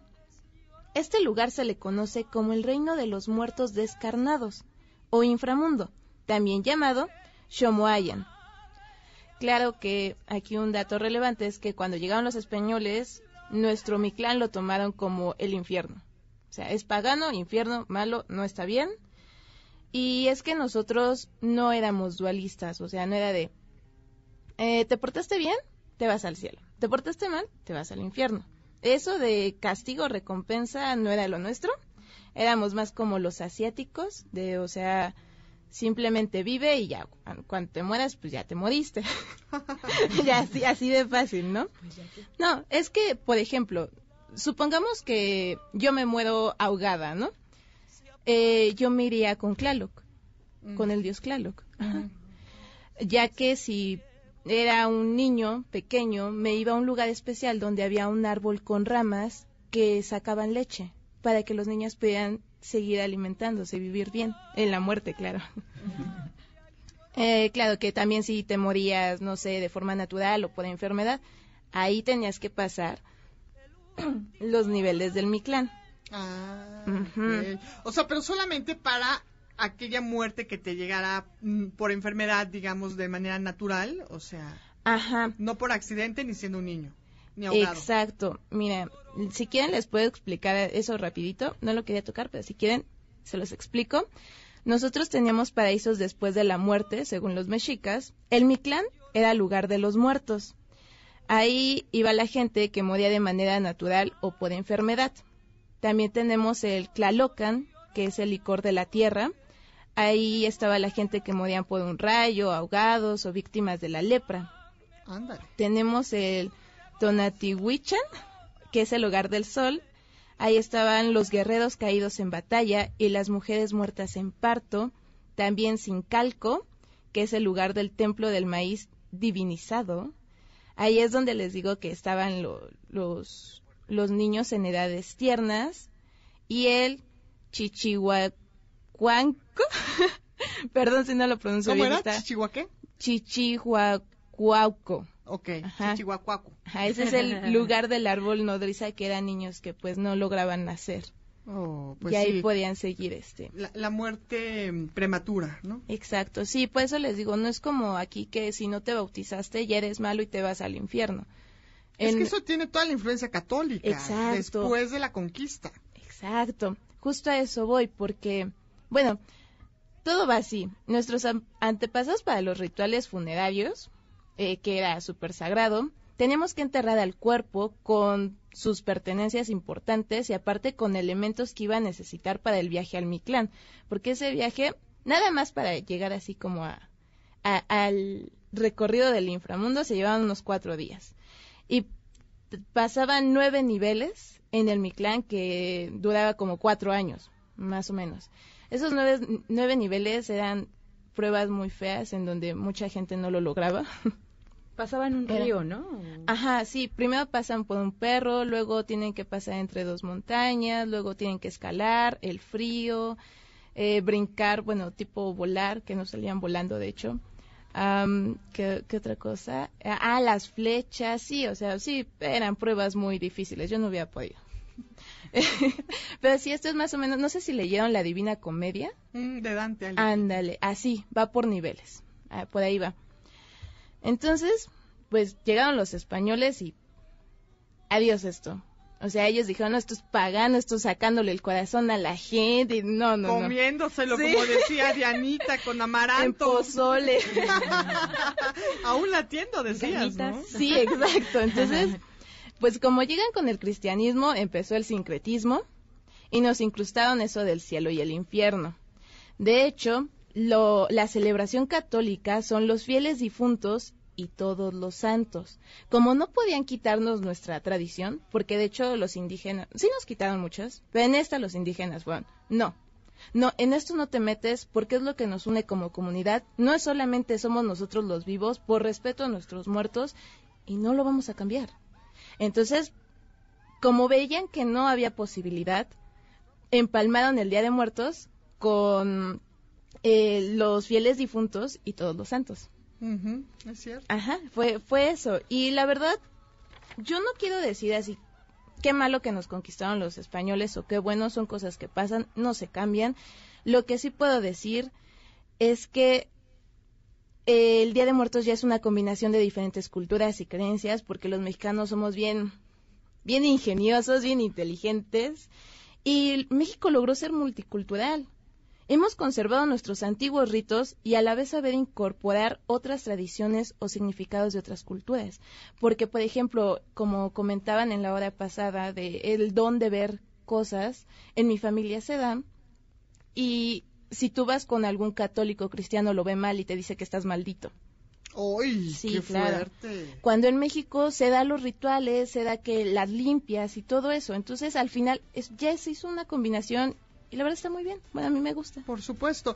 No, y además es muy rica, es justamente esto que dices, estas eh, culturas originarias, las comunidades eh, originarias que tienen toda esta como visión y estas tradiciones, limpiar al niño con un huevo, porque, porque ahí se- el huevo le quita la energía, ¿no? Sí. Y entonces ya se calman los niños. Y hasta puedes leer lo que le pasa a la gente por medio de la yema. Del Sí, huevo. Sí, sí se puede. O por ejemplo, esto de del cordón umbilical que se entierra y uno tiene que recordar de dónde viene y que tiene Exacto. una raíz y un origen. O sea, que te puedes ir por el mundo, pero tu cordón está en tu tierra. Entonces tú regresas porque ahí te- la gente te quiere y te abraza. Exacto. Y, y es que en serio que este mes es perfecto lo que es octubre, noviembre. A mí me encantan porque mucha gente dice, ah, es que es de miedo. es de-".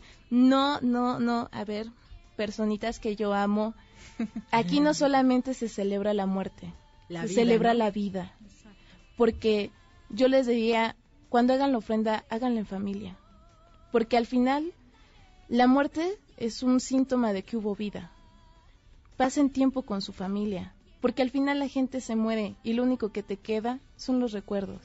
Por supuesto, y hay que bien vivir, ¿no? Hay que recordar a la gente que ya murió, pero que va a estar viva mientras la recordemos, mientras recordemos su obra, ¿no? Ahora recordamos a José José, a que, que recientemente se nos Sí. adelantó, pero Juan Gabriel, nuestros hermanos, hermanas, tíos, abuelos, padres, madres que, que se han ido, pero que viven aquí en nuestro corazón y que hoy les rendimos un homenaje en Ideas Frescas. ¡Aplausos para ellos! Aquí Sí, los, esperamos con mucho Sí. cariño. ¿Ya pusieron su las ofrenda? mascotas también, A las mascotas. de hecho, sí hay, mascotas. sí hay día para, para, Para las, las mascotas. mascotas. De hecho, el 31 puedes poner vela para ma- a mascotas que pues, hayan fallecido y también para los de la calle.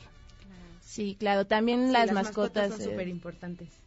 Bueno, pues vamos a las leyendas. Si les late, vamos a poner una mm, sección que tiene que ver con leyendas y con una muy particular que ha pasado de mm, generación en generación, que es la de la Llorona. ¿Qué me dicen de la Llorona, chicas?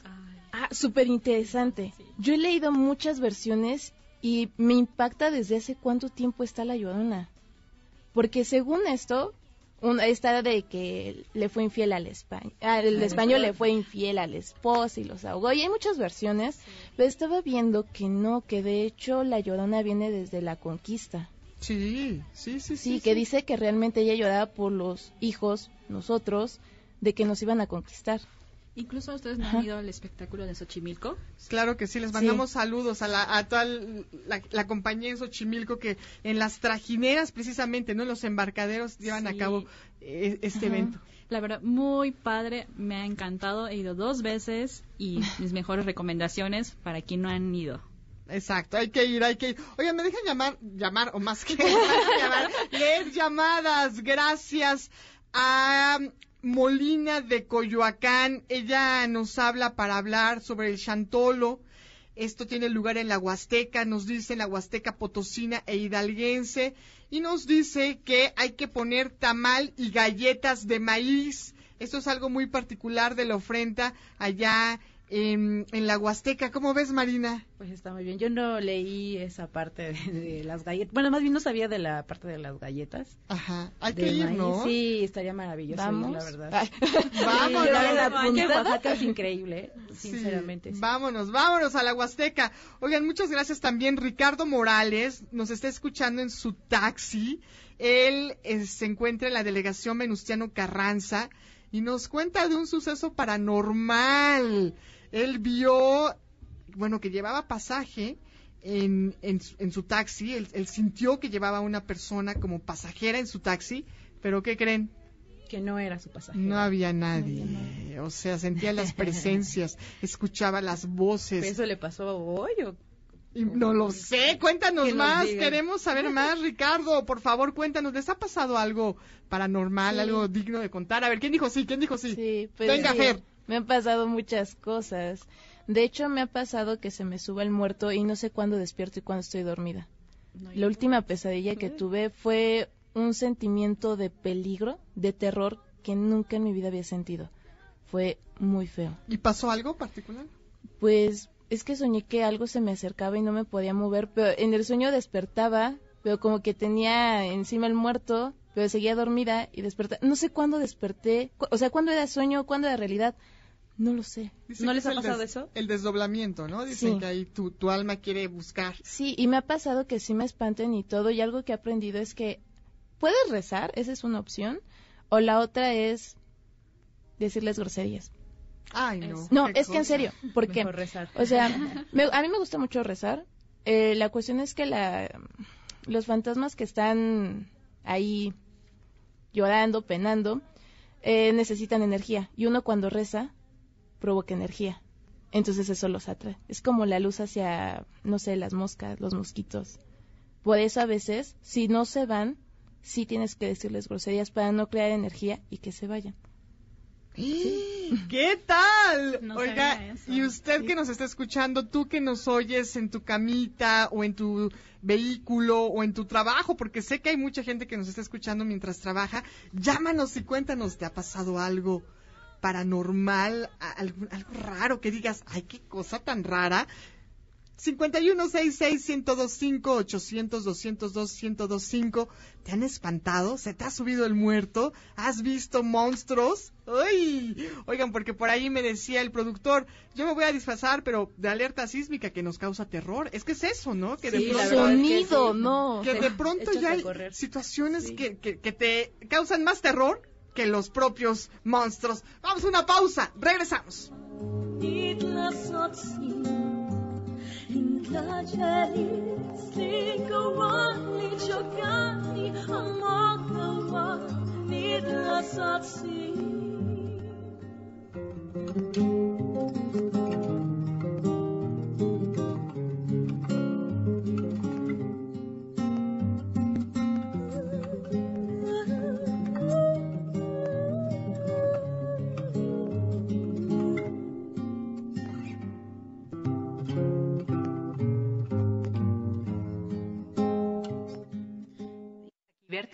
Son responsabilidad de quien los dice y no necesariamente reflejan el punto de vista de MBS. apoyando a los nuevos talentos de la radio. En MBS 102.5, esto es Ideas Frescas. En un momento regresamos. En MBS 102.5, te damos espacio a las nuevas voces de la radio. Continuamos en Ideas Frescas.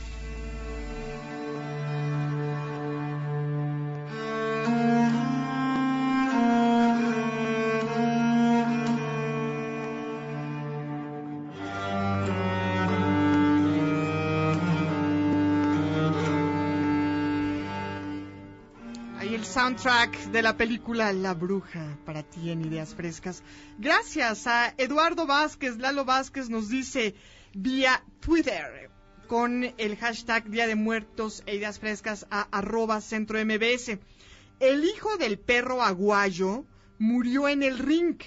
Fue icónico y lamentable, pero esto sirvió para mejorar los protocolos de seguridad para con los luchadores. Mira, qué importante. Sí, desafortunadamente a veces la, la vida se pierde por negligencia, por falta de seguridad, por falta de protocolos, y eso nos permite como sociedad ir avanzando. Nada más recordemos la tragedia de los sismos del 85, que a partir de ahí nacieron cualquier cantidad de asociaciones y de protocolos de protección civil que hoy en día salvan vidas, ¿no? Y de eso tenemos que aprender y, por supuesto, no repetir la historia. Aprender de esas historias, tomar nota y actuar en consecuencia. Muchísimas gracias, Lalo, por este tuit. Muchas gracias también a Emiliano García, quien nos dice, buena anécdota de Silent Hill, en serio me dejó atónito.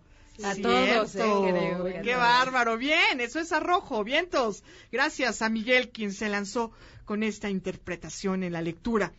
Vientos, pues llegamos al final, casi, casi, casi, de, de este comentario, porque nos vamos a nuestra siguiente sección. Venga.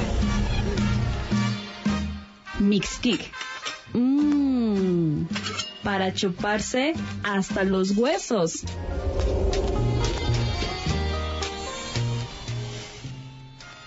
Creo que todos sabemos que en las festividades nunca debe faltar la comida. Eso. Ya que es un elemento muy importante para los mexicanos, ¿a poco no, compañeras? Oh, sí. Definitivamente, la comida es lo más delicioso del mundo. Dice que pancita llena, corazón contento. ¿no? Claro, Y así ándale. es. Sí, ¿eh? Sí, hay mucha gente que se pone de malas eh, cuando no come, ¿no? Esa Esa es la máxima. No, y de verdad, yo he trabajado en varios staffs de producciones largas en donde dicen corte a comer porque barriga llena, corazón contento.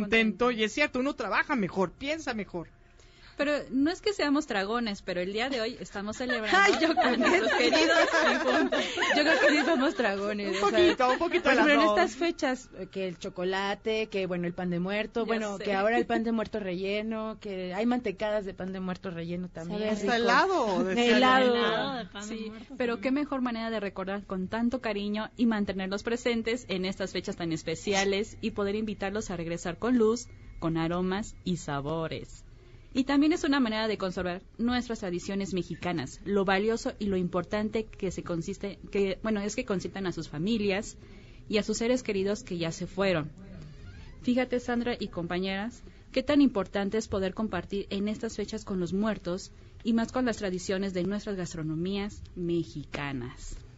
A ver, échele. Yo quisiera empezar y yo tengo encabezado en mi primera lista que es el pan de muerto.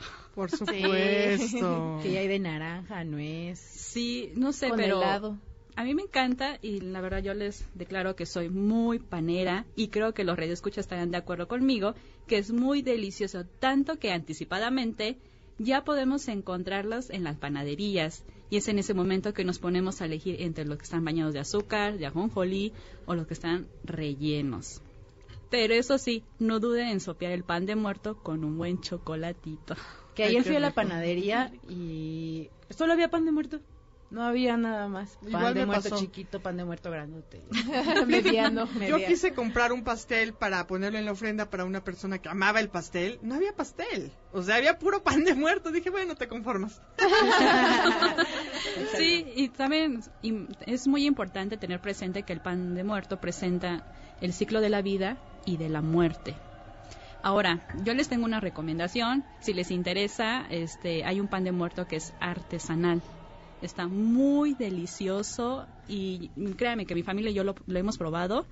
Te deja un buen sabor del pan de muerto que es, viene todo lo que se utiliza en las frutas de esta temporada. Y si quieren saber, red escuchas, no duden en llamarnos y yo les brindo la información que Ah, necesitan. Yo quiero ¿no? la información. No, No, no, tenemos la receta Entonces el chiste Sandra, que participe el público. Órale, que nos, que nos va- traigan un pan de A ver, 5166-1025 y 800-202-1025 si usted quiere saber la... ¿Qué será? ¿La pista para ir por el pan que estás Ajá, el mencionando pan artesanal? artesanal, Órale, venga, muy bien. Muy bien, ahora me voy con el milenario alimento hecho de maíz, nuestros famosos tamales, ya Qué que nos rico. acompañan en muchas ocasiones y en este día no puede ser la excepción. Y como no puede negarse con sus ingredientes típicos como rajas, frijoles, de pollo, de piña, cajeta o incluso que vienen rellenos de pasas. Hoy, em, y también está la opción de los oaxaqueños, ya si que los- las personas que no les gusta la hoja de tamal, está la de la hoja de plátano. Esta delicia de menú no puede faltar en nuestra mesa y mucho menos para nuestros seres queridos que ya fallecieron. Pues sí, oye, un tamalito para el muertito con su atole, su guajolota y todo. Claro. ya de una vez que estoy entrada en el tema del maíz, no olvidemos la bebida prehispánica insuperable. Mm, y les hablo que es del atole, del, bien, del que bien se dice que somos gente de maíz y que el maíz es de la gente. Eso yo no me lo sí. sabía. No, claro, somos los hombres, las mujeres del maíz, pues esa es nuestra Sí. base, nuestra identidad, la base de nuestra alimentación. Oye, vámonos ya por una guajolota.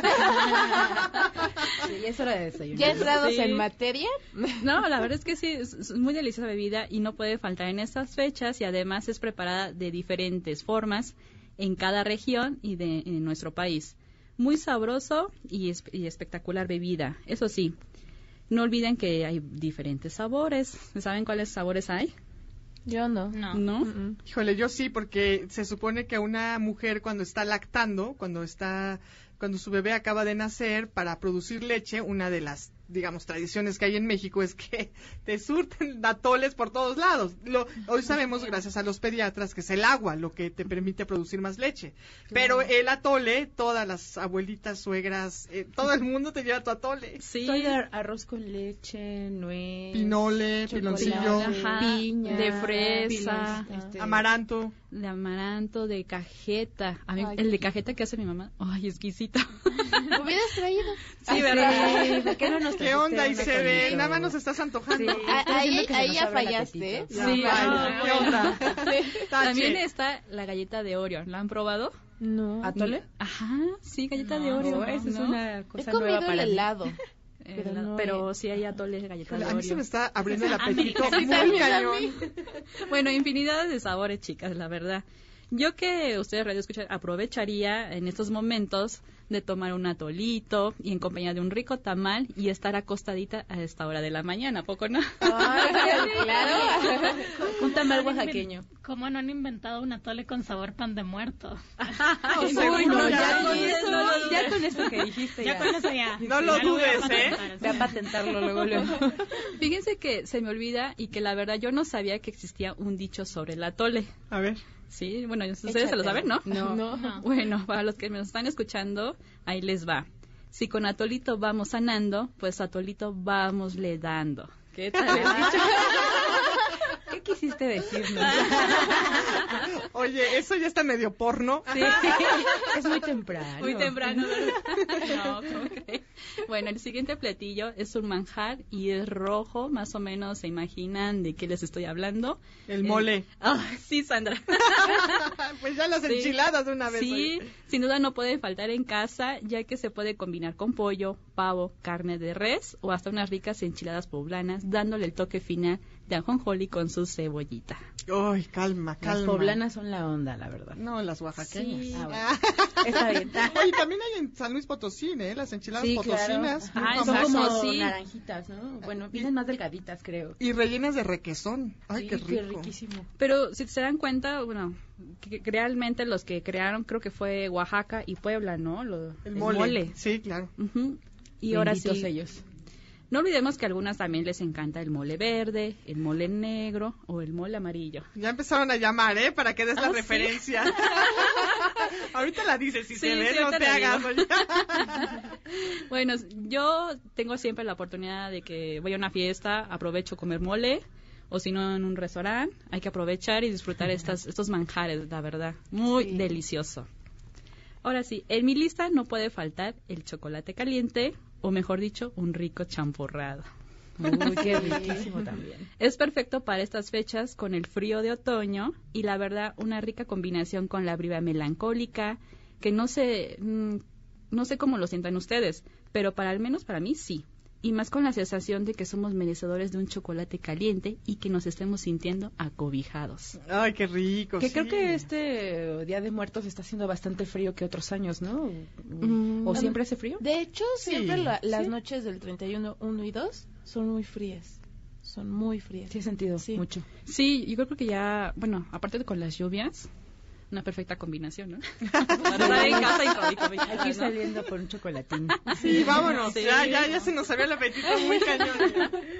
Ahora entrando con el tema del postre, yo creo que nadie le dice que no al postre y mucho menos el de casa. A ver, ¿un flan o qué? No. Este postre, lo que les voy a mencionar, nunca debe faltar en nuestra mesa de ofrenda y tampoco en nuestros hogares y para mucho menos la calabaza en tacha, que es un, un elemento importante. Tejocotes. Y el tejocote, el arroz con leche. El camote. Sí, o sea, Me todas esas variedades. El dulce de tejocote, dulce. que además es muy fácil de hacer. Sí, Exacto. Ay, solamente en estas fechas y para el diciembre, ¿no? Que se utiliza para el ponche. Y ya, y pues la- es la Ya temporada la del tejocote. Pues buenísimo, mi querida Isabel, qué rico. Oye, pero danos la dirección porque ya están llamando nuestros radioescuchas y que quieren saber dónde conseguir este pan. Y mientras tú buscas la dirección, porque Isabel de No, verdad la ya- está ya- ya buscando. está, ah, ya- ya, la ver, tengo. Listísimo. Listo.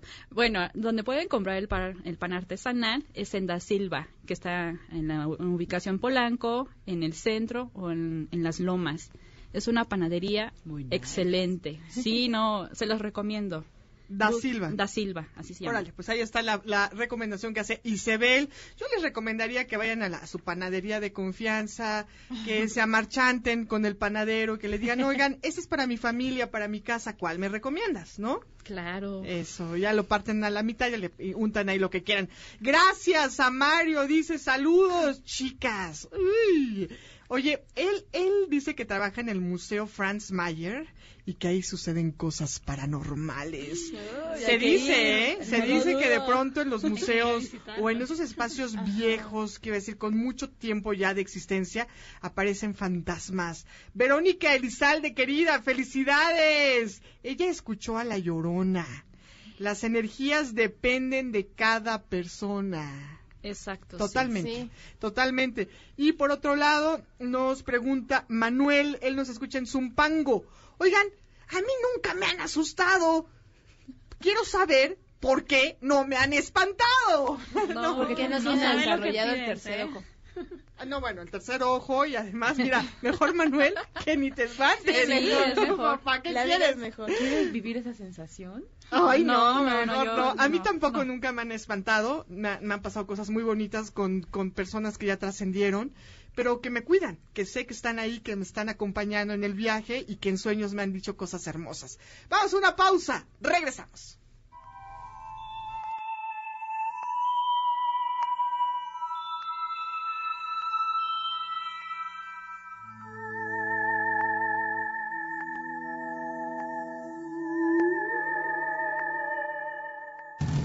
Apoyando a los nuevos talentos de la radio. En MBS 102.5, esto es Ideas Frescas.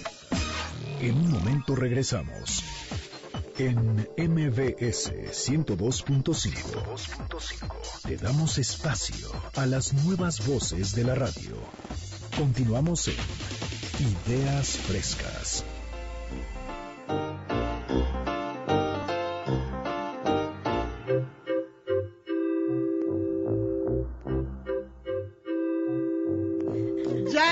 Estamos organizando aquí para ir por el pancito y el chocolatito y bueno, el tamalito y todo lo que se sume, pero oigan, no se vayan a comer la comida de la ofrenda hasta que vengan nuestros difuntos y ya después ya Hasta se la mañana. comen. Hasta mañana.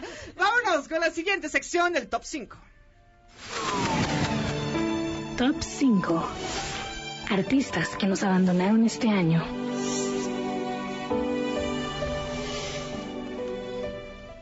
Pues hola otra vez, gracias por estarnos sintonizando este Día de los Muertos, en el que tenemos un homenaje especial para estos cinco artistas que son mexicanos o que se mexicanizaron, que se nos adelantaron. Y bueno, pues comenzamos con el número 5. Los voy a decir en orden de, de los que fueron falleciendo en este año, ¿no? Primero fue Fernando Luján, quien nació en Bogotá el día 23 de agosto de 1939. Nació de una familia llena de actores. Su mamá, eh, Marisol, era hermana de Fernando Soler y de toda la familia Soler, eh, que es una familia bastante importante de actores mexicanos. Fernando Luján eh, fue uno de los grandes de la época de oro del cine mexicano. Falleció el 11 de enero de 2019 a causa de una insuficiencia respiratoria. Escucharemos un pedacito de, la, de una de sus últimas telenovelas que fue Así en el barrio como en el cielo. La canción la interpreta Yair y se llama Nadie como tú. Uy. Ok. Ok. Pues eh, Seguimos, seguimos. Ahí está, ya, ya, ¿no? Ahí está. Mi novio. Sí, cómo no.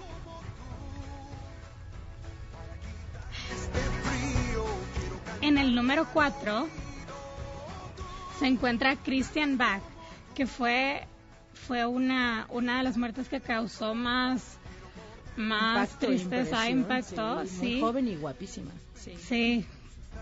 Ella falleció el 29 de febrero de este año. Eh, era una actriz argentina que se había nacionalizado mexicana, que estuvo casada con Humberto Zurita. Tuvo dos hijos, Emiliano y Sebastián. Eh, la causa de su muerte fue a causa de cáncer de huesos, que la Uy. fue consumiendo, era una enfermedad degenerativa y la fue consumiendo bastante. Eh, incluso un par de años antes de su muerte ella ya no salía como en fotos ni nada porque siempre tuvo su vida privada privada. Nunca le gustó ser estar como Muy expuesta. muy expuesta, claro. Eh, su última telenovela, justamente, que fue La impostora, la hizo al lado de su hijo, Sebastián. Y el tema de esta telenovela era, para mí, que lo interpretó Alejandra Guzmán. Ok, estamos escuchándola ya. Sí. Abrázame y desnúdame con calma. Regálame una noche que no tenga mañana. Quédate, quédate. Tres. En el número 3 de esta lista se encuentra Edith González, que mucha gente tal vez no lo sabía, era muy amiga de Christian Bach y se fueron casi cerca. tiempo. Sí. Eh, Edith nació el 10 de diciembre de 1964 en Monterrey. Apareció desde los 5 años en el programa Siempre en Domingo. Ahí fue su primera aparición. Fue actriz y bailarina. Realizó sus estudios en la Academia de Lee Strasberg en Nueva York y también estudió en Londres y París. Fue una de las aventureras eh, en, la, en la obra de teatro musical Aventurera y Carmen Salinas dijo que Edith González fue la mejor aventurera que, que existió. Falleció el 13 de junio luego de recaer en complicaciones con el cáncer de ovario que había sufrido antes. Los dejo con el tema Si tú quisieras de los temerarios, que fue el tema de una de las telenovelas más importantes de la actriz, titulada Salomé. Y los mares de las playas se tiñen los colores de gris. Bueno, en el número 2 se encuentra Celso Piña, Celso Piña, claro, claro. el rebelde del acordeón. Buenísimo, me encantaba. Él falleció el pasado 21 de agosto de un infarto agudo de miocardio. Eh, había, nació, nació el 6 de abril de 1953 en Monterrey. Su padre le regaló un acordeón y él solo aprendió a utilizarlo. Fue autodidacta y con él compuso su primera canción que se llamaba Función con fu- ay, perdón, que se llamaba Mi Colonia Independencia. La cumbia colombiana y una función con cumbia y vallenato fue el género que lo hizo destacarse y por el cual, a pesar de las adversidades que tuvo en lo que, en lo que fue como consolidándose como artista, fue el representante más famoso del movimiento de la cumbia colombiana en Monterrey. Grabó con artistas como Gloria Trevi, Benny Ibarra, Natalia Lafourcade, Alex Sintek, entre otros. La canción que estamos escuchando se llama Cumbia sobre el río.